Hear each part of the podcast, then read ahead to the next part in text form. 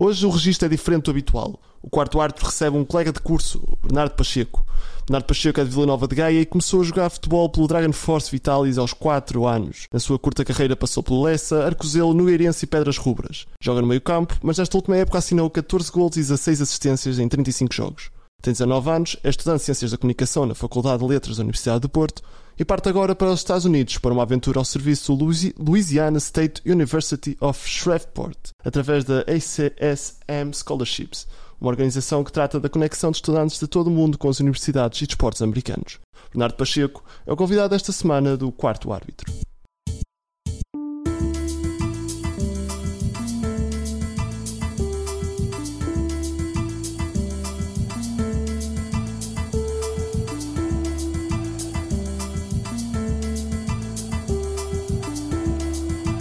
Quarto Árbitro. Olá a todos, sejam bem-vindos a mais um episódio do Quarto Árbitro. Meu nome é Tiago Souza, estou aqui com o Luís Lopes. Diz muito olá, boa tarde. Luís. Bem-vindo, Bernardo. olá, muito obrigado pelo convite. Uh, Bernardo, antes de começar, gostava de perguntar. Não, começando, não é? Gostava de perguntar como é que isto aconteceu, como é que surgiu esta oportunidade de, de ir para os Estados Unidos. Bem, então, eu uh, fui sempre uma pessoa, e tal como muitos atletas são agora na formação, é assim, eu sempre tive muito à procura de qual seria o passo a seguir. Imaginemos, já estava a assinar o contrato com uma equipa, já estava a pensar como é que eu conseguiria dessa equipa ir para, mais acima, para, para o próximo escalão, isto sempre à procura nacional, que todos os jogadores de formação procuram nacional. E o que aconteceu foi que durante a quarentena, eu, depois da minha época de sub-17, joguei nacional. E não foi uma época que a nível individual tenha sido muito boa, porque não tive assim tanto tempo de jogo, era mais 12 jogador. E então estava mais. Pronto, na quarentena nunca, não sabíamos o que é que vinha a seguir e já ia assinar, ia ficar lá. Pronto, estava um bocadinho desmotivado e recebi, recebi uma chamada do meu coordenador de, coordenador de Pedras Rubras, que é o Nuno Reis. E ele sempre acreditou muito. Nós estivemos no, no Eixo Atlântico juntos na seleção da Maia foi a seleção da Maia, e uh, ele gostou de mim, então pronto, convidou-me. E eu uh, aceitei, disse: Olha, vamos tentar. Pá, época, tive a primeira época que pronto, já era, quarentena, era na quarentena na mesma, fizemos um jogo. E uh, surgiu a oportunidade que foi completamente aleatório, mas uma mensagem, mandar uma mensagem que foi um dos agentes, que era o João, João e o João Brume virou-se virou para mim e disse olha, nós temos aqui esta oportunidade, nós andamos a ver-te, gostámos muito do que vimos, acreditamos que tens o perfil certo para ingressar uh, numa boa faculdade na América, neste, neste plano, ver como é que é, o que é que achas com a tua família. Então, pronto, eu, eu vi, estudei aquilo durante uma semana, não respondi durante uma semana inteira. Quando recebi aquilo, achei um bocado estranho, achei estranho, então comecei a pensar: será que isto é real? Será que é uma página fake? então, uh, pronto, fui ver. E aquilo tem muitas páginas, tem a, a sede em Portugal, tem sede em vários países, depois tem a sede principal. E no Instagram, muitas vezes lá os seguidores, eu estive a ver e aqui na sede cá tinham um pai 3 mil seguidores e depois vai-se a ver na sede principal são mais de 180 mil pessoas a seguir aquilo. Então eu olhei e disse pronto isto aqui é, é real. Falei e pronto e nós, nós acreditamos nós acreditamos, a minha família acreditou o meu pai disse olha se for este o caminho é por aqui. Então eu apenas disse ok vamos lá fazer isto há reuniões com eles e tudo mais. E entrei no processo porque não tinha, não tinha nada a perder e hum, pá, tinha tudo a ganhar uma experiência, sempre fui, sempre quis e sempre foi um sonho procurar mais, sempre que perguntavam, ou familiares ou até amigos, perguntavam ah, tal, mas não tens medo de sair de Portugal, sair da nossa beira? Não, não tenho, não tenho medo porque a partir do momento que tu procuras o que tu, o que tu queres é vais, vais contra tudo e todos e as pessoas que aparecem nessa caminhada é, é passagem tu és o ator principal da tua história, o resto é atores secundários que influenciam bem ou mal. Eu tenho, graças a Deus, meus amigos todos influenciam de bem, mas quando é hora de, de, procurar o sucesso e aquilo que nos define mesmo e aquilo que nós queremos para a nossa vida e vemos como nosso, há que, há que sacrificar. E acho que é algo que hoje em dia não se, não se pensa muito que é. Uh, o que é que eu vou ter que sacrificar? É mais o que é que eu posso ganhar? Não pensa muito depois o que é que vou ter que sacrificar. E é mesmo por isso que muitas pessoas falham. E foi, mais, foi assim que surgiu e foi mais assim que eu pensei ao ir. Assim, e o que é que vais sacrificar então? Eu, o que é que eu vou sacrificar? Comunidade, comodidade, o conforto. Isto é o que é o conforto de ter a minha, a minha família ao meu lado todos os dias, uh, de ter a, a minha mãe a cozinhar o jantar uh, na casa e tudo mais, a limpar o meu pai também, a cozinhar e a estar comigo a levar-me daqui para ali. Ah, claro que agora quando é diferente, mas ainda assim ter o, o, apoio do meu pai, ter o meu pai na bancada, muitas vezes quando alguma coisa acontece, não sei que o meu pai é a gritar e a berrar. E depois, nas coisas correm bem, o meu pai faz-me sempre um fixe, um sinal, um thumbs up, e eu. E não ter isso são, são, bases, são, são essas bases que muitas vezes nós. É, é o nosso apoio, e perder isso é, é muito difícil. Mas é isso, sacrificar os amigos, sacrificar o oh, olha, vamos tomar um café, vamos, vamos tomar um café, vamos, vamos, para, vamos sair, vamos sair, bem a ver os teus jogos, apoiam-te é muito por aí. E ter, ter essa liberdade, que é algo que parece que não, eu não estou a dizer que vou perder a liberdade, aliás, até vou ganhar muito, mas é diferente, é um, é um registro diferente, é um registro mais profissional, é um registro mais restrito que eu não me queixo porque foi isso que eu sempre quis e a minha mãe e o meu pai diziam não te queixes que isto foi sempre o que tu pediste, portanto agora vais ter que sobreviver com isso. Eu vou ter que sobreviver, mas é isso, é perder, é sacrificar isso tudo, sacrificar essa, esse apoio, esse amor, essa comodidade, esse conforto e ir para o, para o desconhecido completamente. Normalmente o jogador de futebol é uma profissão que é jogada fora. O jogador de futebol raramente joga no, no seu país natural e se é essa a profissão que tu queres, era esse claro. que seria o caminho. Claro, seria sempre, seria sempre por aí, eu sempre tive, sempre tive pronto para isso. Sempre tive pronto, sempre tive à, à espera da oportunidade de chegar. Mas só que não chegava. E, e quando chegou eu, claro que foi, bateu-me aquela realidade, aquela chapada de realidade, mas só que tinha que ser, eu sempre pensei tinha que ser, e as pessoas, ainda hoje, eu vou-me embora 31 de julho e uh, ainda não deu a chapada de realidade. Não é que eu já percebi, claramente já tenho a ideia, não estou a viver no mundo das fadas, que acho que isto vai ser para sempre. Esta vida boa de ter os meus amigos comigo todos os dias e, e tudo mais, claro que isto não é para não é para sempre, claro, mas só que acho que só na hora é que me vai dar a chapada de realidade, mas acho que é mais ânsia e aquela excitação de ir fazer algo que eu sempre quis fazer. E acho que pronto sacrificar isso claro que isto é uma coisa que é que eu vou mas eu vou indo voltar. Estamos a falar em férias em uh, natais verão uma pessoa volta. Mas agora nesta nesta altura é pronto vai ficar uns é, vai ser separado um ano separado um ano separado deles meses cinco meses a cinco meses por aí vai ser. Mas é o mais difícil mas uma pessoa está preparada para isso e já conheces a cidade onde vais, a equipa, o campeonato? O que é sabes sobre isso? Então, na América, no futebol universitário, eles dividem por, por ligas, não é por ligas, mas por. Eh, sim, são ligas por nomes. Então, tu tens as escolas maiores, aquelas que tu vês nos filmes, as Harvards, as Stanfords, isso aí são Ivy Leagues. E o que é que é? Eles têm, é, para além de.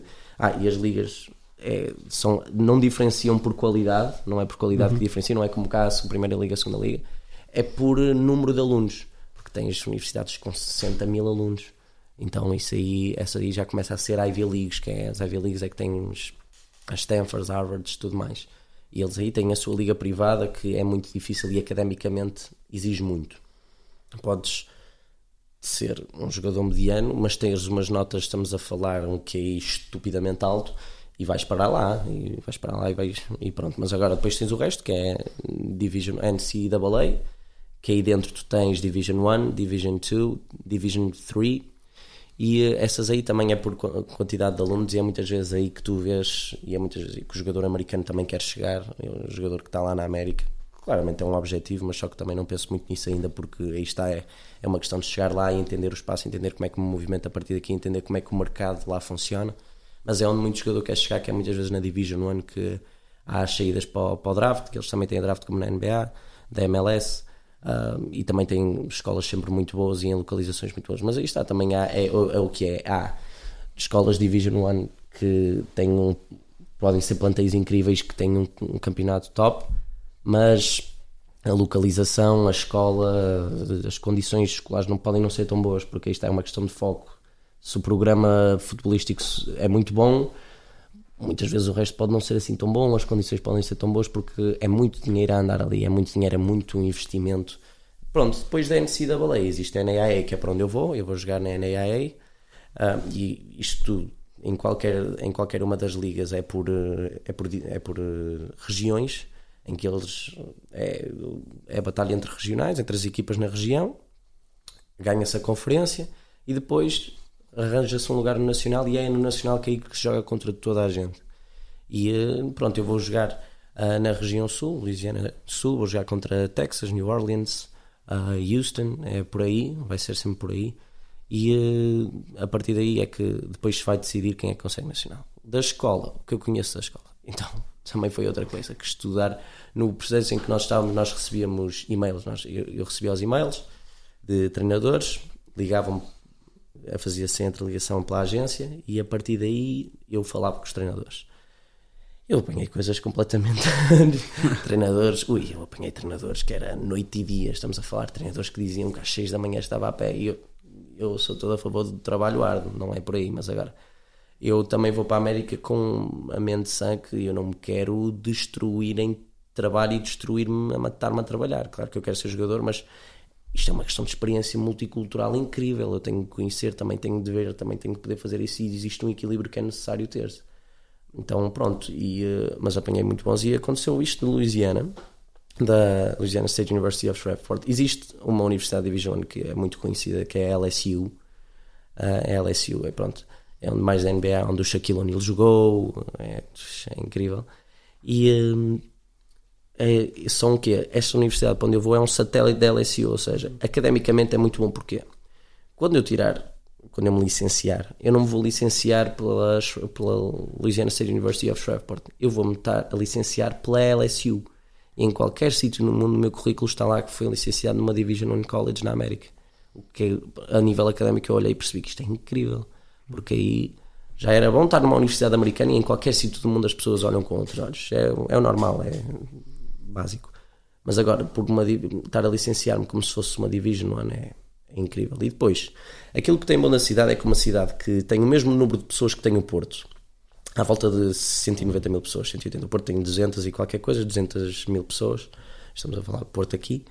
200 mil pessoas, a cidade tem 190 mil. Ou seja, é uma boa cidade, multicultural, tudo mais. Um, era o que eu queria uma cidade. Depois faz calor todo o ano, mas um calor, ui, um calor óbvio, que eu acho que estava aqui todo feliz pelo calor, mas acho que fui só para o Algarve uma semana e teve as mesmas temperaturas que lá vai estar e eu abafei um bocado, tive medo, tive medo.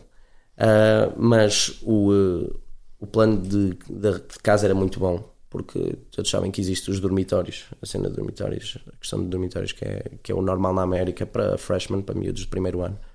Eu não, não será assim, vai ser em apartamento, um apartamento uh, condomínio, ou seja, com rapazes da minha equipa e com pessoas de outros esportes, até mesmo pessoas só da escola. Uh, a piscina também convenceu muito, que tem uma piscina no condomínio, também convenceu muito. Uh, e depois a localização, porque é uma localização que não é no centro da cidade, é num dos, dos subúrbios, mesmo à beira do rio, mas tem tudo perto. Tem, estamos a falar que eu posso me mover para todo lado a pé. Ou seja, isso é muito bom para a carteira e é muito bom, tem tudo perto, tem um Walmart perto, tem uma rua só de restaurantes, uh, lojas todas muito perto, o que é já, assim já é incrível, ou seja, é uma movimentação que a pé se faz extremamente bem. A casa é à beira da, da escola e uh, a casa dos apartamentos sim, e é só passar uma pontezinha de madeira e já estou na escola. Uhum. A escola. A escola é muito grande, tem um grande espaço, tem a nível da, das comunicações, que é o meu curso das Mass Communications, então tenho um belo curso de Mass Communications, então eu apenas olhei, e o jornalismo lá é muito bom na escola em si, então foi aí que eu vi tudo. E na, na universidade, pronto, tu vais, tu tens noção se vais jogar com mais pessoal estrangeiro ou mais pessoal norte-americano? Eu acho que estrangeiros só existem quatro na minha equipa. É lá. Estrangeiros, quatro ou cinco. Não existe muito mais do que isto. É quatro ou cinco estrangeiros. O resto, o Guiné-Bissau, Guiné Francesa, tem um rapaz do Japão, uh, muitos ingleses, uh, italianos, há uma data deles. Não há nenhum que fale português. Há mexicanos, pronto, falam latino, mas o resto é é uma coisa incrível. E estamos a falar de 33 jogadores. É muita coisa. E como é que achas que, que isso vai, que vai te ajudar ou vai te dificultar na tua adaptação? Porque toda a gente é diferente, a gente vem de, de países diferentes, mas vêm todos para o mesmo, ou seja, claro. Vêm todos com sangue nos olhos para, para tirar o lugar. É assim, isso é um bocado trabalhado também pelos americanos, que os americanos fazem, porque eu já estou a ter pré-época, eu ainda estava a acabar a fase final pelo Pedras Rubras e já estava a ter pré-época com eles, já estava a ter ginásio e tudo mais. E eles fazem muita coisa que é um, metem-nos em grupos com líderes para que nós possamos uh, falar entre grupos, para que possamos nos conhecer individualmente como um grupo, para podermos estar a começar a, a criar ligações Uh, comunicamos imenso, a comunicação é essencial, comunicamos uns com os outros, fazer perguntas uns aos outros do que está a passar, porque estamos todos no mesmo processo. Porque existem jogadores que é os freshmen, que eu sou, sou eu e mais 11 rapazes, que somos todos freshmen, e depois existe o resto, os outros 20 e não sei quantos, que são, são todos transferen transferências, os jogadores que já estavam lá e ainda assim estamos todos a viver o mesmo. Eu tive mensagens, eh, tive uh, trans, transfer, homens que, que, estavam a fazer transferência, jogadores, uh, eu a pedir-lhes ajuda e outros jogadores estavam a fazer transferência a pedir-me ajuda a mim e estamos todos no mesmo passo. Ou seja, isso é que é incrível, não há essa superiorização, não há nada disso, é por trabalho. E é mais o reconhecimento aí nas férias agora, foi muito importante, é o trabalho bem feito que é o reconhecimento uns dos outros. Vamos todos para o mesmo, somos, somos muitos por muitas posições, mas isso é como todos como tudo, mas acho que essa experiência de estarmos todos a viver a mesma coisa, de estar fora do nosso país, fora das nossas famílias, isso acho comum muito e apesar de haver a competição, que a competição, pronto, chegando lá tem que ser saudável, não é? Mas é algo isso que se constrói como equipa, mas acho que o facto de estarmos todos a viver vai tirar um bocadinho essa hostilidade de ele estar na minha posição para, opá, eu ajudo, ele ajuda-me, porque vamos todos passar mal, claramente. Mas então, de forma geral, desculpa. Força, força de forma geral, achas que te vais adaptar bem e facilmente ao, Sim. à universidade? Sim, porque eu acho que em mim também existe muito aquela questão de eu não consigo, para qualquer lado que eu vá, ficar tímido no meu canto e andar ali a pensar, eis que saudades da minha família. Posso estar a pensar isso, mas eu vou sempre ter, eu sempre senti necessidade de adaptar-me, de chegar ao sítio e adaptar-me por mim, não necessitar que alguém me adapte. Eh, de falar, perguntar, fazer perguntas não tenho problema nenhum a errar, que errar é a melhor coisa porque aí é que se aprende e, e vivências, porque é só a partir do momento que nos adaptamos e saímos da nossa, da nossa cápsula é que nos adaptamos, portanto acho que a adaptação vai ser tranquila. Estavas a falar do, já tens começado a pré-época e tudo, mas já conheceste a tua equipa então? Já conheceste os teus colegas? Uh, conhecemos por, uh, por reuniões no, só no Zoom, reuniões no Zoom, às vezes a, a falar por, mensa por mensagens. Tive no meu aniversário, ligaram-me, no meu aniversário que foi muito bom, sem conhecer, ligaram-me completamente fora, do, fora de contexto, ligaram-me e isso já é muito bom.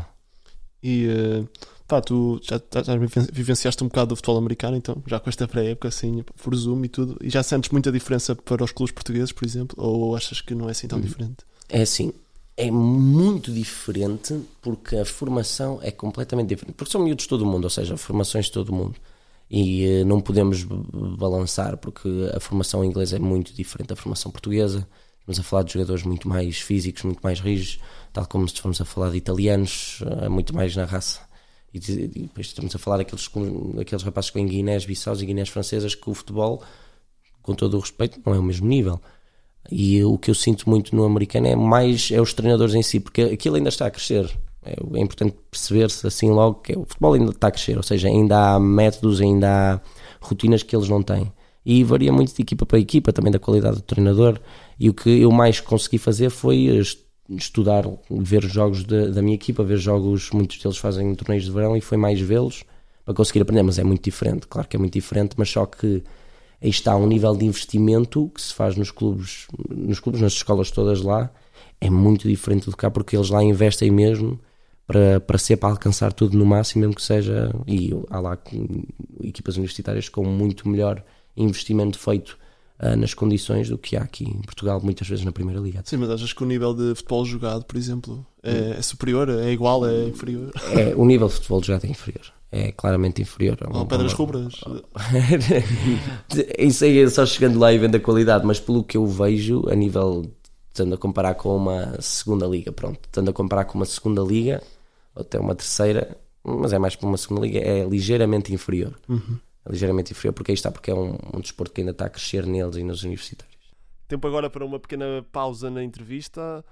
Hoje, na rubrica Olheiro, Tomás Moreira fala-nos de Martim Tavares, um, um, jovem prodígio da equipa do Boa Vista. Uh, vamos saber mais sobre este jovem atleta. Martim Tavares tem sido um dos jovens em destaque na Liga Portuguesa e um dos principais responsáveis pela surpreendente quinta posição do Boa Vista.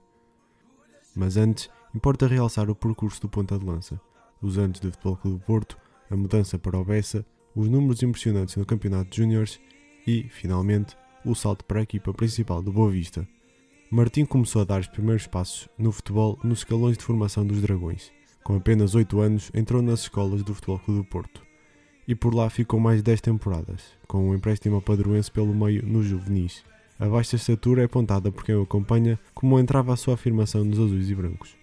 Com poucas perspectivas de assumir um papel de destaque nas equipas jovens dos Dragões, decidiu rumar aos rivais da cidade invicta. Em 2021, Martim mudou-se para Boa Vista após 10 anos de Dragão ao peito e deixou imediatamente a sua marca no Campeonato Nacional de Júniores. 36 gols em 29 jogos fizeram dele o melhor marcador da prova.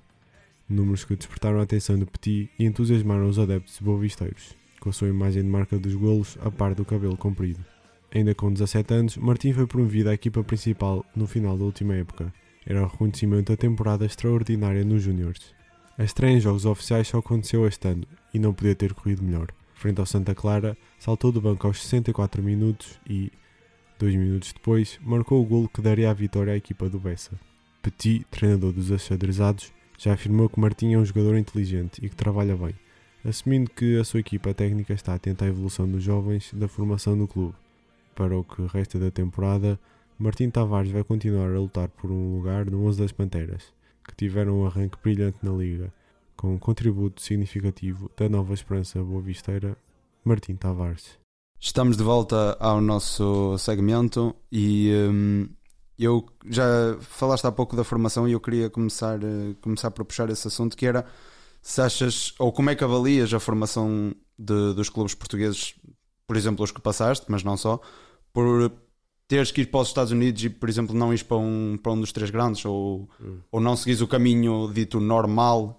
Qual é que é a visão que tu tens sobre a formação dos clubes em Portugal? É sim, a formação dos clubes portugueses é muito como, os, como nós jogadores, infelizmente, vemos que é se não for Ronaldo, não vai para um grande. Ou seja, se não for Ronaldo aos 7 anos, não vai para um grande. Isto é muito mau e eu acho que a formação portuguesa peca muito nisso. Que estamos a transformar é o rapaz com o melhor contacto ganha. Isso aí não tem qualquer tipo. Eu já vi jogadores, estamos a falar de jogadores incríveis, incríveis jogadores que eu olhei e disse assim: que talento, melhores que eu, e eh, não tiveram nem o mínimo da sorte que eu tive, e eu já me considero jogador que no futebol a sorte veio, veio tarde, não tiveram metade da sorte para estar, porque não tinham o contacto ou não tinham aquela ajuda. Isso aí eu vi muito contacto e ajuda que me fizeram abrir muitos olhos sobre o que é que era o futebol português, tirar-me esse conto de fadas de que todos, e é algo que é, que é preciso de ser retirado, que é não, nem todos somos Ronaldos, nem todos somos Francisco Conceição, nem todos somos esses miúdos todos que estão lá com 18 anos a jogar Champions. Não somos. E uh, o primeiro passo é assumir, dizer assim: eu sou o que sou e eu sinto-me bem com o que sou, porque amor próprio é mais importante. Não sou pior que ele, nem, nem ele é melhor que eu. Pá, simplesmente ele teve umas oportunidades ou preparou-se melhor. Pá, tudo bom para ele, mas eu vou viver a minha vida e vou tentar procurar, mas de outra maneira. Agora tentam todos ir para o Porto, tentam todos ir para Sportings e tudo mais. Quando eu pessoalmente fui para o Pedras Rubras antes de assinar o contrato de sub-19, fui para o Pedras Rubras jogar com primeira distrital e podia ter ido jogar nacional e joguei distrital e foi o ano mais feliz da minha vida. O ano mais feliz da minha vida a jogar futebol e onde eu evolui mais.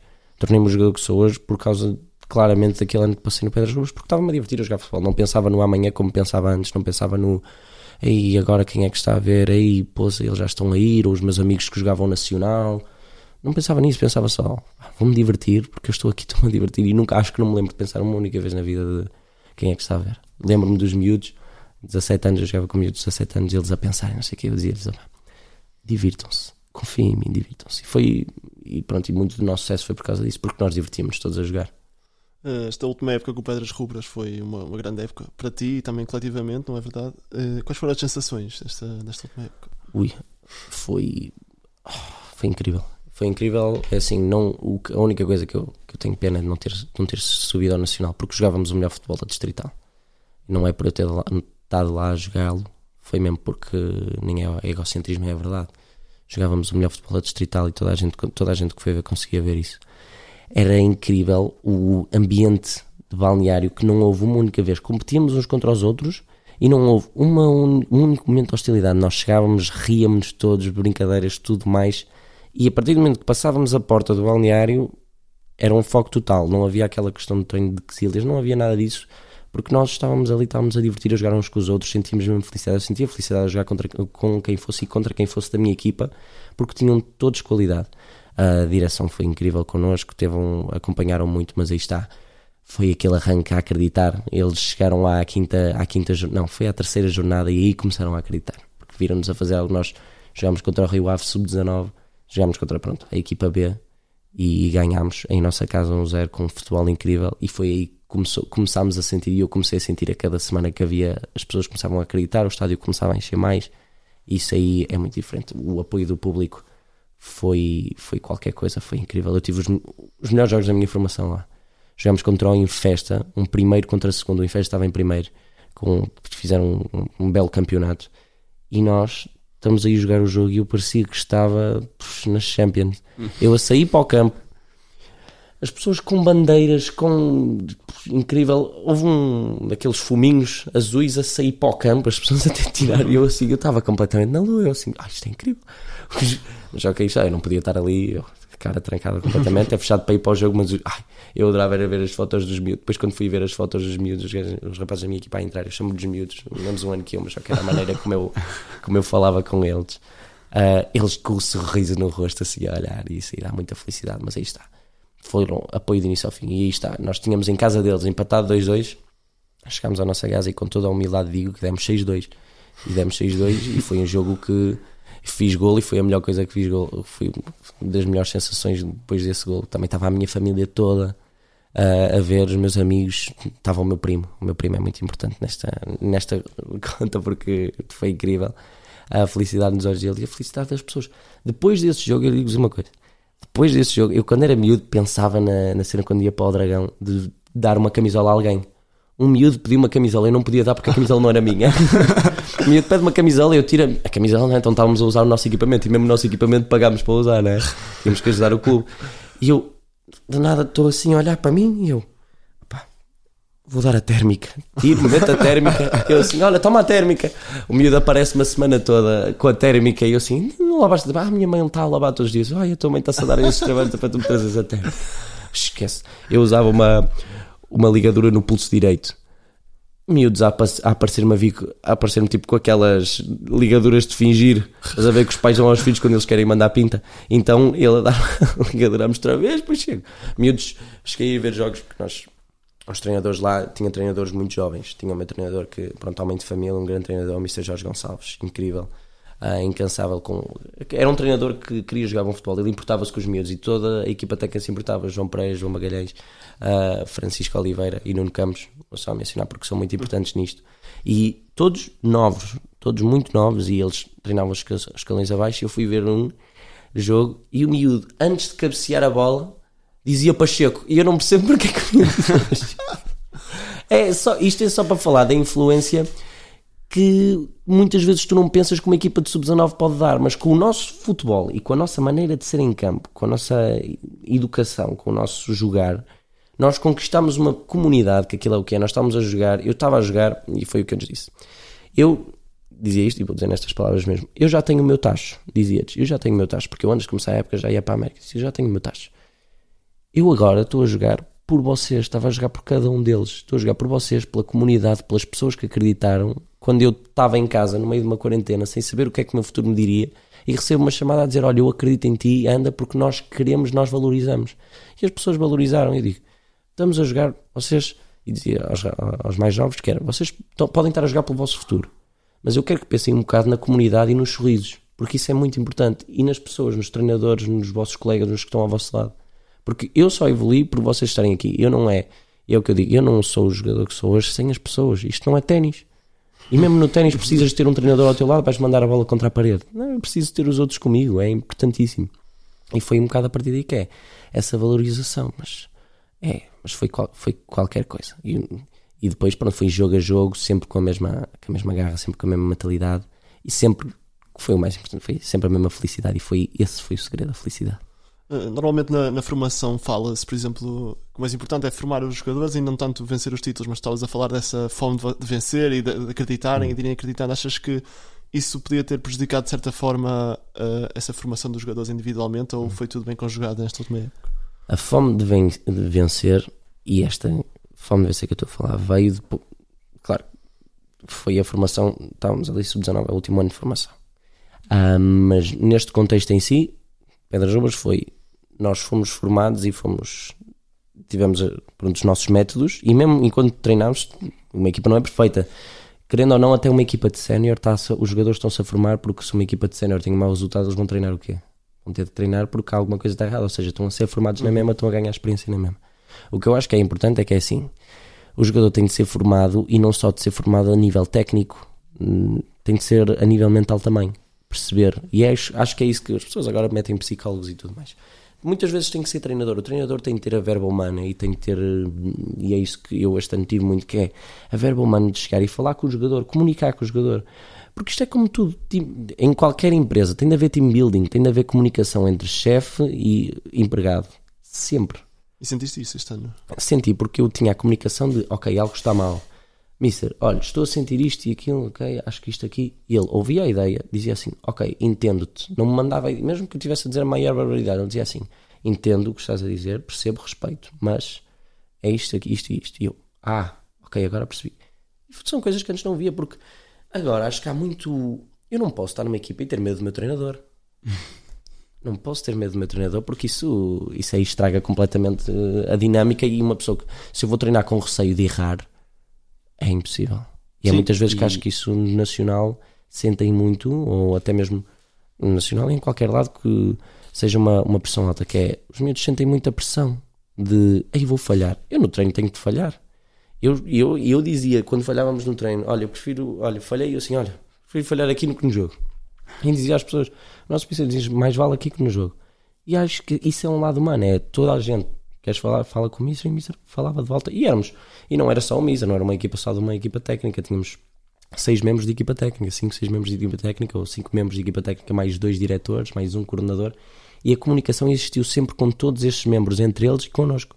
E isso é o lado humano, que é algo que acho que agora na formação portuguesa falta claramente, porque tá, vamos olhar para um Porto, 16 membros de equipa técnica, 20 membros de equipa técnica. Mas não há, mas que A comunicação que há é tipo um rapaz para um treinador dos mais novos que ele dizer assim, mas achas que o Mister não sei, ah, não sei, tenho que falar, porquê? Porque mesmo assim o Mister mete-se numa hierarquia muito superior, isso aí isso aí não dá porque tem que haver tem que haver o elo, tem que haver o elo de ligação e tem de haver essa aproximação, essa mão que se estica e ele agarra e ajuda, olha, vamos lá, vamos fazer isto juntos.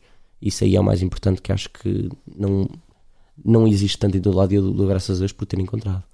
E a nível, falando assim mais de, de, futebol jogado, como é que tu gostas de jogar? Em que partes do campo? De que... Bem, eu sou meio campo. Meio campo. Quando era miúdo jogava. Cheguei a tentar jogar a ponta de lança, mas estava de biqueira. Então o meu pai metia-me metia a treinar a estar só com a parte dentro do pé. Então eu depois percebi assim: opa, se calhar não sou ponta de lança. Também não corria, não era assim muito veloz. Eu dizia assim: opa, não. Opa, até que me meteram no meio campo quando cheguei ao Arcozelo e divertia-me imenso. E foi um bocado crescendo, porque só chegando a Pedras Rubras mesmo, é que eu percebi o meu foco é este, eu sou este tipo de jogador, que é o ariário, eu sou, é isso que mais me define e é o incansável, é ir, vir, ir, vir, luta, muito, muita carga, é muito toque e vai, toque e vai, uh, muita luta e também a chegada à área para fazer gol, que eu também gosto de fazer gols, então é mais por aí, mas em qualquer das três posições, mas também joguei muito a seis, que é a, a médio centro defensivo, também joguei muito a seis, qualquer das posições do meio campo adapto-me bem. Portanto, é mais por aí. E achas que é um estilo de jogo que te encaixas melhor ou achas que te adaptas bem a qualquer estilo? Ah, eu gosto muito de estilo de jogo é ter bola. Não gosto de bater bomba. Eu não consigo. eu virei-me para. Quando fui para assinar contrato, disse: Olha, qual é o estilo de jogo? Ele disse-me: Ah, então, controlar a bola, jogar, jogar, jogar. E eu: Ah, graças a Deus. É que eu não bato bomba. não jogo para bater bomba, estou já a avisar. E e é esse o meu estilo de jogo. Não gosto de. Gosto de. Pá, sou futebol bonito. Futebol bonito, mas aí está, nunca sabemos para onde é que vamos e o treinador é que sabe, ou seja, tem que se adaptar e acho que pronto, qualquer das maneiras uma pessoa adapta-se, mas preferência é sempre bolinha no pé, bolinha no chão, jogar bonito, é sempre. E tu, tu estavas a falar nos golos, tu nesta época tiveste a participação em 30 golos em 35 jogos e eu queria te perguntar como é que se explicam estes números para um médio, porque normalmente os médios são basicamente assistências, poucos golos, mas tu conseguiste okay. fazer um bom número em ambos. E como é que explicas esta. É assim, não, não discriminando, nem não retirando assim o mérito às equipas da Distrital, porque não é. Porque a Distrital do Porto é a melhor, é a melhor divisão distrital, é a melhor associação de futebol de todo, todo o país, a Associação de Futebol do Porto, e tem muitas equipas boas. Mas aí está, depois tens equipas boas, como tens equipas mais fracas. Uh, mas no, no cômputo geral foi uh, muito, muito treino, muito posicionamento, muito trabalho de posicionamento, muito trabalho de fábrica mesmo e com os meus colegas, porque chegas a um ponto em que tu já sabes o que é que aquele faz, onde é que ele quer a bola, onde é que ele quer a bola, onde é que ele quer a bola e já sabem o que é que se vai fazer. Eu cheguei a, a ter momentos. Houve um que foi um gol completamente fora daquilo que eu faço, um do meio da rua. Mas também houve golos que depois foi muito encostar. Porquê? Porque a jogada foi toda construída perfeitamente para chegar. E muitas vezes era assim. A jogada era toda construída, nunca houve um gol que eu cheguei ali, fintei meio mundo e fiz duas roletas e 50 pontapés de bicicleta. Não. Eram jogadas que se construíam muito bem desde trás. Tudo, tudo, tudo. Chegávamos ali à área, só tocar para o lado, encostar posicionamento. E era muito, muito por aí. Depois, claro, um, é uma questão de repetição, repetição, repetição. E o que aconteceu era isso: era. Uh, as assistências era saber onde é que os meus colegas estavam, era ver, era o posicionamento é conhecer e depois os gols é os meus colegas conhecerem-me também e depois é ter prontidão no que se está a fazer e prontidão no remate e foi aí, os gols foram isso. E para fechar aqui este, este capítulo do, do Pedras Roubras, tu fizeste o teu último jogo com Pedras Roubras Salgueiros, onde tu fizeste o primeiro golo do, do jogo e eu queria te perguntar como é que é a sensação de te despedir da tua equipa com um golo e, e vencendo o Salgueiros? É assim, foi um jogo quentinho, foi um jogo quentinho, esse aí, porque eles, eles subiram, eles e Valadares e nós estávamos para trás e, e pronto, nós ficámos em terceiro. E o que aconteceu foi que eles vieram lá a casa e uh, eu lembro-me que estávamos, uh, estávamos todos muito, estávamos todos muito sérios, estávamos todos com muita vontade. Uh, até porque muita, muitos dos rapazes novos da minha equipa muitos eram provenientes de Salgueiros. E o, o, que aconteceu foi que nós fomos para jogo, nós estávamos com intensidade, já nem me lembro quem é que marcou primeiro. Mas acho que fui, não me lembro quem é que marcou primeiro.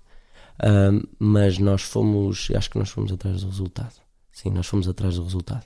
O que aconteceu é que nós sofremos e nós estávamos com um apoio incrível. Tinha lá os, os, meus amigos todos, estavam todos lá, a minha família estava, estava lá toda. Um, e, e estávamos com um apoio ainda assim, um apoio incrível no último jogo quando já disticamente no momento não dava. Então foi completamente incrível ter esse apoio e sentir e uh, foi muito. Pá, também uh, foi muito emocional porque o meu também deu uma abraçadeira no final.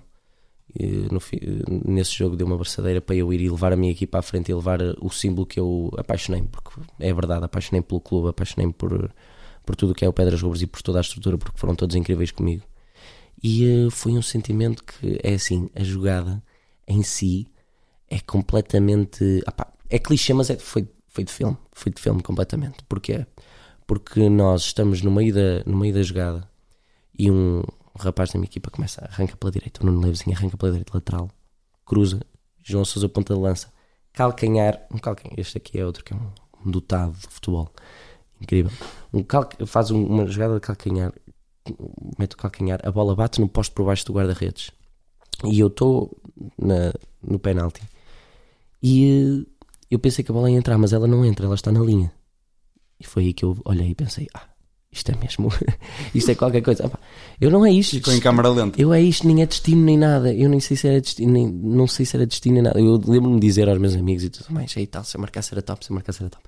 Quando ela está em cima da linha, eu vejo um dos jogadores deles a ir para a linha arrancado para tirar e ele já estava à minha frente, já estava tipo aqui, a bola estava ali ao fundo, e ele já está tipo aqui, eu estou aqui. E eu, olha, ele está já à minha frente, eu olho e o mundo parece que para parou completamente. Eu olhei o mundo para completamente e eu disse só: pá, tem que ser, não há outra maneira. Então arranco, uma arrancada, então pronto, pé esquerdo. Era um gol só de encostar, mas significou tanto porque foi um momento que não há, não há outra explicação. É mesmo, o mundo para, o mundo parou e depois dela entrar foi descalabro, foi descalabro. E eu só conseguia, eu só conseguia mesmo, nem foi muita zarafadade, nem foi muito nem muitas mariquices, foi só mesmo chegar e marcar. Foi, marquei e a felicidade, as pessoas, foi só beijar o símbolo mesmo. Eu só consegui beijar o símbolo, beijar o relevado e abraçar os meus colegas que aí está, isto aqui não há muita marrente, não é muito marrente, é só era, as pessoas que precisavam de fechar estavam ali, as pessoas estavam ali e eu tinha de fechar com os meus colegas, porque aí está. Se o meu colega da equipa tivesse marcado, teria sido um gol estupendo, mas aí está, quando eu marco, eu só um abraço porque foi incrível. E é, é isto, acho que é mais de equipa e foi um sentimento único no mundo. Acho que muito dificilmente para breve sentirei outra coisa como foi aquela. E uh, agora vamos passar um pouco para o, teu, para o teu percurso académico. Como é que vieste cá parar à Flu? Como é que vieste parar a CC? O que é que te atraiu em CC? O que é que te atraiu na Flupa em geral? Desde que eu falo de ti, Lopes. é assim, foi. Ok, foi muito por aqui. Eu, uh, pronto, saí. saí do secundário e uh, pronto, procurava onde me encaixar, que acho que é muito onde as pessoas procuram só aqueles jovens que têm mesmo já a ideia de ok, eu quero isto, isto para a minha vida, mas só que eu nunca fui isso, porquê? Porque eu fui sempre daqueles rapazes estranhos, mas muito habituais, que é o futebol, futebol, futebol, então assim, ah. Mas foco-me porque acho que o percurso académico foi sempre, foi sempre algo que eu disse que é algo que eu necessito e quero, porque mesmo que sejas um Ronaldo e acabes a tua carreira, estou para ver o que é que o Ronaldo vai fazer depois de acabar a carreira. Ou seja, tu precisas ter algo, outro, dar outro objetivo à tua vida, dar outro incentivo porque senão isto é só gastar e aí não dá para nada. Sim, há um grande número de jogadores pois, que acabam por se complicar quando acabam a carreira. Daí o percurso académico ser importante porque dá-te um outro objetivo e estás a fazer algo que gostas. Então eu vim parar muito porque, olha, e, e eh, procurava o curso de Relações Internacionais, porque era isso, um bocado essa por aí. Tentei entrar aqui na FLUP, que tinha, e eh, não entrei e meti na segunda opção CC, Ciências da Comunicação, porque eu também olhei o curso também estava muito, estava muito bem feito e também tinha algo, uma, uma vertente que eu gostava muito, que foi a vertente tecnológica também, e até tudo mais de falar foi eu queria comunicar, porque é isso que eu mais gosto, que é comunicar, falar e entender e uh, ouvir, aprender com os outros e também dar um bocadinho daquilo que é a minha cultura pessoal às outras pessoas não entrei em relações internacionais, entrou em CC e quando eu vou para entrar, e pronto, então apareci aqui e é o que é muito bom da faculdade no geral, mas também depende de faculdade para faculdade. E o que eu gostei de CC que é tu tens pessoas de todo o mundo e uh, todas com uma cultura diferente e tens pessoas até pronto, tal cultura e de outros lados do país e uma cultura pessoal, um, ideias completamente diferentes daquilo que tu vês o habitual, porque tu, quando chegas ao secundário, vês muito o normal, claro, miúdos, não é? Uh, vês muito misto do normal, daquilo que está na moda, e quando chegas aqui à Flup, vês uma data de pessoas de idades diferentes, que é o normal, muito existe na faculdade, mas eu acho que a Flup se distingue, que eu já fui buscar amigos a outras faculdades e tudo mais, e tudo parecia muito com uma vibe de secundário. E eu olho, olho para a Flup e vejo como uma diferente, porquê? é um. Não há aqui ninguém. É, algo, é normal, as pessoas sabem que há o ser top e popular. As pessoas estão felizes com um grupo de pessoas deles e é diferente, porque, porque é um sentimento diferente porque não tens aquela pressão social, nem tens o. Não tens nada disso, só tens o vive, vive a experiência. É muito aquilo que me disseram, foi vive a experiência. E as pessoas diziam, que é normal, diziam, ah, então, mas pessoal, não, sabe, não achas que estranho? E não sei, estranho? Eu cheguei aqui eu amei, amei porque havia pessoas todo mundo e as pessoas, olha, sentei-me, primeiro dia que vim aqui e foi o primeiro dia que conheci as pessoas, conheci logo um grupo, um grupo incrível de pessoas, de todo, pessoas de todo o país, de todos os backgrounds. E uh, fomos-nos sentar para a relva, ali da rotunda. e tivemos ali eu rimo com as pessoas, fizemos vídeos que até hoje, e eram pessoas que conheceste as pessoas há duas horas atrás e já estavas a fazer vídeos com as pessoas a rir-te que estão eternizados. E eu então, havia uma pessoa, que era um rapaz chamado Luís Lopes. e esse rapaz, eu dei-me logo com esse rapaz. E foi, olha, eu digo já que muitos dos exames que tivemos para aí, o homem, estávamos a suportar, estava, olha, estava eu agarrado e o homem agarrado a mim, estávamos assim, olha, vamos lá, o caminho é por aqui. o que é que aconteceu? Nós sentámos, nós sentámos na rádio, é uma história incrível que foi. Tinha conhecido o Lopes há, há, há duas horas e eu já tinha percebido que o Lopes era igual a mim, era uma maneira, era extrovertido, gostava de se rir, não estava aqui a preocupar-se com minimis e nhanhanhãs e, e mesquices. E só queria mesmo divertir-se e conhecer as pessoas porque ele estava ali a viver a experiência, ele estava envolto naquilo a viver a experiência e eu estava à procura disso, alguém que também estivesse envolto para vamos viver a experiência, vamos viver isto, vamos divertir-nos sem timidez. E foi, foi isto, foi sem timidez. Até que olhámos, vimos um homem a tirar fotos na Rotunda da Boa Vista, a estátua que tem na Rotunda da Boa Vista. E nós dissemos assim, olha vamos pedir uma foto. E ele foi lá, fomos os dois ali, pedimos uma foto debaixo da retuna. E o homem completamente desconhecido, o Luís o Lopes deu-lhe o Instagram dele, e ele manda-nos a foto e até hoje temos a foto os dois a fazer, estamos a pá. E são essas, são essas histórias que são incríveis. Depois sair com essas pessoas, porque essas pessoas não tinham a cena de ir a discotecas, de ir a isto, não era necessário. Uma noite em casa, felizes, a jogar cartas e a falar, porque é porque isto estávamos a conhecer valia por tudo porque estávamos ali a partilhar experiências, a aprender, estávamos a rir e isso aí é isso aí foi, é qualquer coisa e acho que é muito do que a Flup me deu e que eu gostei imenso da Flup é isso, é essa experiência e essa, esses momentos de felicidade porque nada paga isso e as pessoas dizem, dizem muito que é, porque eu, antes de vir para a Flup já sabia que ia para a América. E as pessoas diziam: porquê é que vais para a América? Porquê é que vais para a Flup? Podes, podias estar aqui, podias não estar a fazer nada, até a trabalhar. E eu também dizia: estou a adorar estar lá. Mesmo que esteja aqui até esta altura, estou-me a divertir imenso, a criar conexões top com as pessoas. Nas aulas, o que eu gostava das aulas, estava a aprender eh, coisas incríveis nas aulas. Um, olha, estávamos, só não cheguei, foi a tempo de, só para, depois parei, foi antes de ir eh, fazermos os podcasts, mas, Pois foi. mas isso era incrível. Mas olha, uh, fazer uh, as, as aulas de vídeo Exato. Top, fazer os vídeos. uh, e fazer os vídeos, fotografia também. Como é que está o teu perfil de fotografia, Lopes? Ainda está igual como estava também. e não se vai mexer. Ai, ai meu Deus, nós aqui a dar um, um mau exemplo, meu Deus. Se alguém ouviu isto. Ah, as experiências das aulas, nós, claro, super atentos sempre. Mas ah, estás a pensar na mesma que eu, não estás? Vou falar dessa.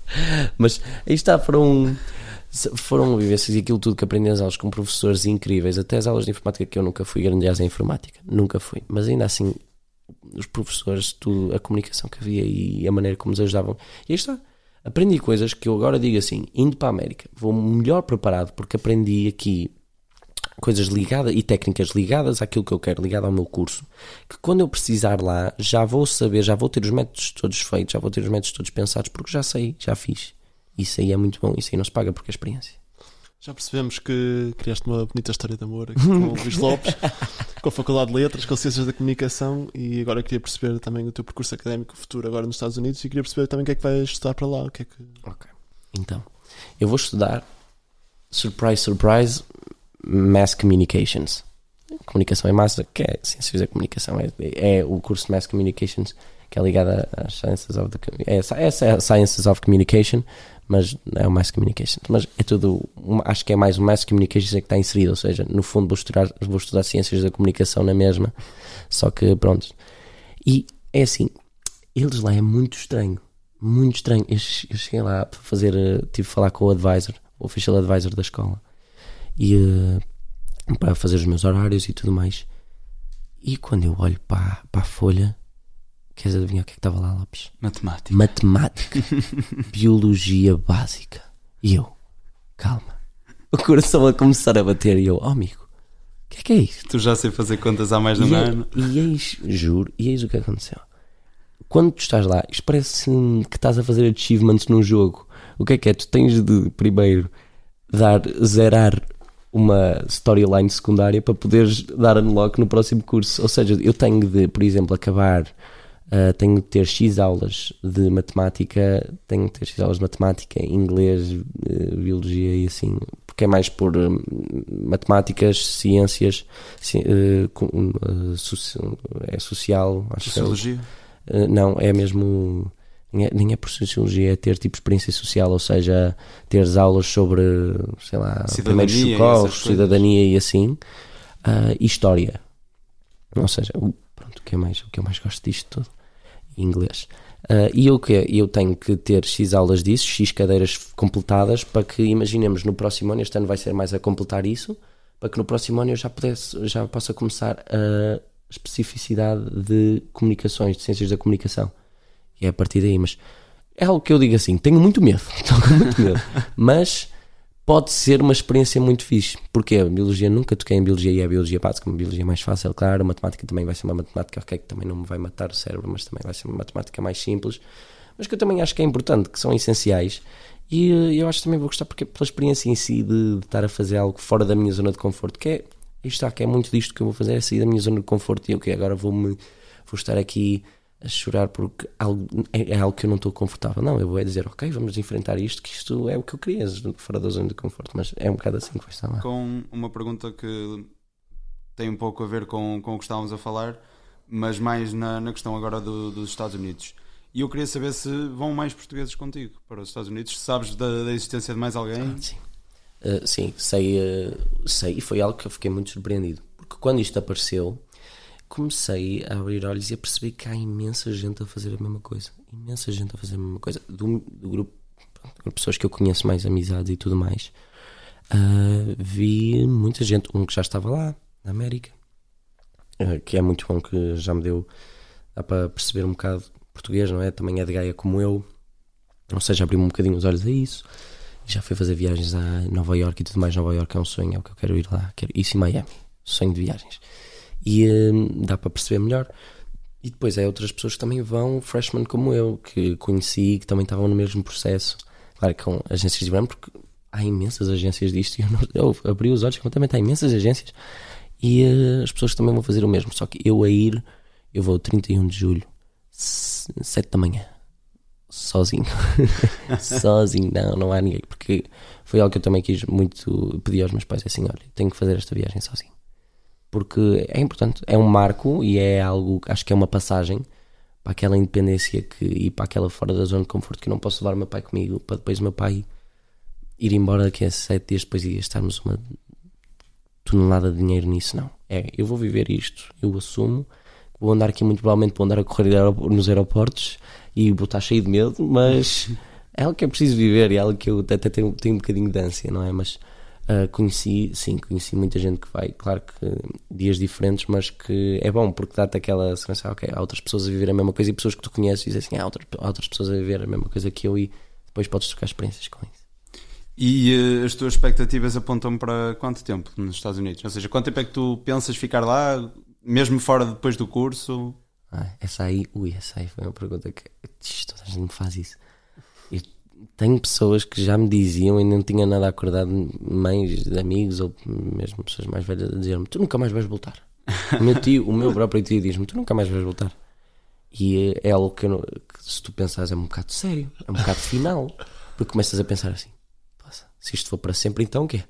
Nunca mais vou ver um, um, um, janeiro em Portugal, então nunca mais vou estar aqui ver um fevereiro em Portugal, que é isso? Não, é deixar esta rotina para sempre, entendes? É por isso que eu não penso muito nisso, eu penso mais, não vou pensar já passo a passo. É? Eu vou viver, agora deixem-me viver. E mais perto da data, aí, último ano, aí começaremos a pensar. Estou a pensar mais no último ano, aí vou aí já ter a ideia de, ok, eu irei fazer isto, isto e isto. Mas agora estou mais a, a pensar e a viver. É assim, eu vou estar lá 4 anos e nesses quatro anos estamos a falar de voltas. Eu volto em dezembro, depois vou para, volto para lá em janeiro. E depois para voltar é assim: eu poderia voltar, voltar em maio e ter três meses de férias normal, mas aí está. Há uma coisa lá que é uh, Summer Leagues, que vais para uma equipa satélite, até pode ser da MLS ou não, ou equipas regionais, e passas lá o verão. Estamos a falar de. É como muitas vezes é em Portugal, é olheiros, pessoas a ver de equipas profissionais lá, o que é muito bom para tu, tu te mostrares e é algo que eu quero fazer. Porque trabalho é trabalho e conhaque é conhaque, é como eu penso.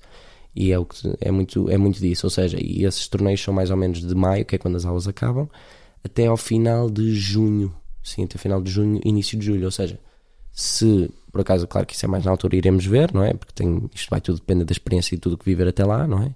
Mas para já a minha ideia é fazer isso. Ou seja, o que eu teria a fazer era voltar em julho só e teria um mês porque já tenho que voltar em agosto. Isto durante 4 anos é muito pouco, parece muito pouco, porque estamos a falar de uma questão de em dezembro vou conseguir estar cá um mesito, menos de um mesito, mas quase um mês, e uh, voltar cá em julho e estar uh, menos de um mês, três semanitas, é assim, dá para matar algumas saudades, mas sabe sempre a pouco, não só a amigos e a mim, mas a família, que é muito, muito importante e é, é pesadíssimo. Então, pronto, mas é o que eu lhes digo: é assim, vamos, vamos viver e tal como eu, as pessoas, os meus pais a minha irmã, a minha família toda no geral e os meus amigos, as pessoas vão ter que se adaptar a isso. Essa, essa falta. E eu vou ter que me adaptar um bocadinho à solidão de não ter a família nem os amigos pronto, chegados que fiz estes anos todos e criar uma nova família, por assim dizer lá. Eu vou ter que conseguir viver com isso e eles vão ter que viver sem eu estar na rotina deles. Assim, eu também não acho que também faço uma diferença enorme, não é? Mas é uma maneira de dizer assim: há que, há que vamos estar todos a adaptar. E uh, o que aparecer no caminho, e eu espero sempre, e eu tenho a certeza toda que a minha família e os meus amigos iremos nos adaptar, porque tem que ser. Agora, quatro anos, e depois, a partir daí, viremos que a partir daí, depois de quatro anos no nível profissional, já há uma, aí já há uma independência, já há uma, todas essas questões uh, monetárias e horários, já há um maior controle, claro. E aí já podemos tentar fazer de outra maneira não sabemos onde é que estará. Até pode não ser na América, pode ser na Europa, pode ser aqui em Portugal, quem me dera na Liga Biwin. O Clube Porto era incrível. estava, estava feliz para o, para o resto da minha vida. Mas isto é uma questão de vamos vivendo. Agora, pensando nisso, agora é É, Estou a pensar dia a dia e aí está. Depois será o que Deus quiser, mas esperemos que o futuro seja conseguir chegar a profissional. Senão também uma vida, uma vida profissional fazendo aquilo que é o meu curso, também eh, não me importa porque é algo que eu gosto na mesma. E estavas a dizer que, que ias fazer a viagem, portanto, sozinho. E eu queria te, queria te perguntar como é, que- qual é a sensação de saberes que a partir do momento em que passas o, o passaporte estás sozinho. Ai, ainda outro dia pensei nisso. E não te contei. Eles sabem que está a conseguir adivinhá-las todas. Ainda outro dia pensei nisso, que foi, eu acho que o momento de Cair a ficha. que é fixe primeiro será às 4 da manhã quando acordar para ir para o aeroporto.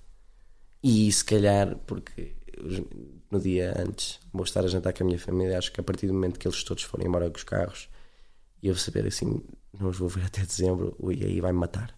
E acho que vai ser um bocado a partir daí. Mas acho que o momento será depois de deixar aquela a bagagem grande, estás a ver? Depois de passares a bagagem grande e só vês que a tua, a tua mochila é uma mala de mão, não é? E quando estás naquela fila para ir e a tua família já não pode estar contigo, acho que isso aí vai dar. Acho que nem vou conseguir olhar para trás. Estou já a dizer. Vai ser. Ux, pensar agora é muito mal, mas acho que não consigo. Porque não consigo sequer pensar. Olha, já tenho amigos meus que dizem que não conseguem ver. Que vão estar lá, mas não vou conseguir ver. não vou conseguir olhar. Tipo, quando tens uma ferida, não consegues ver. É, foi. é, vai ser aquele momento, mas acho que é o marcante, aquele que acho que vai ficar sempre na memória, é mesmo quando tiver, sabes, tens aqueles spars e não sei o que, estás na fila, e quando tiver a marquinha no chão e tiver os- as fitinhas, quando eu der aquele primeiro passo, aquele. Ok, vamos, é, tem que ser. E acho que a partir daí, depois o resto vai ser, vai ser uma completa história para contar em dezembro. Ui, Em dezembro voltas ao quarto árbitro. Ui, Portanto, e aquilo que eu te vou ter para contar, eu espero ter muita coisa completamente incrível para contar, mas acho que vai ser, vai ser esse momento marcante, porque acho que depois nem vou conseguir olhar para trás, porque se eu olho para trás, ui, só imaginar o rosto da minha mãe, do meu pai, eu, eu apago, porque é. Aí está, vai ser eh, muito difícil, muito difícil. E o primeiro, está, acho que a minha mãe, bem- eu digo sempre o primeiro mês, o primeiro mês e meio, vai ser eh, muito difícil mas acho que a minha mãe é mais só quando me vir em dezembro é que ela vai conseguir aceitar, porque vai perceber, ok, ele foi, mas volta, porque senão, mas vai ser muito difícil, mas tem que ser, não vale a pena, quer dizer, vai, vai ter que se chorar, não é? Isto aqui não é de ferro, mas não vale a pena termos aqui um drama enorme, porque graças a Deus estamos todos bem de saúde e eu- vai saber a volta. Pronto, e é neste registro emocionante, profundo, inspirador eh, que terminamos este episódio. Muito obrigado, Bernardo, por teres vindo cá. Muito obrigado por esta entrevista. Lopes, não sei se queres despedir também das pessoas. Queria agradecer ao Bernardo por ter vindo e desejar-lhe boa sorte para, para a experiência na América. E acho que é isso. Exatamente. Boa Muito sorte, obrigado Bernardo. pelo, pelo convite aos dois. Até à próxima. Obrigado. E não se esqueçam, não fiquem em fora de jogo.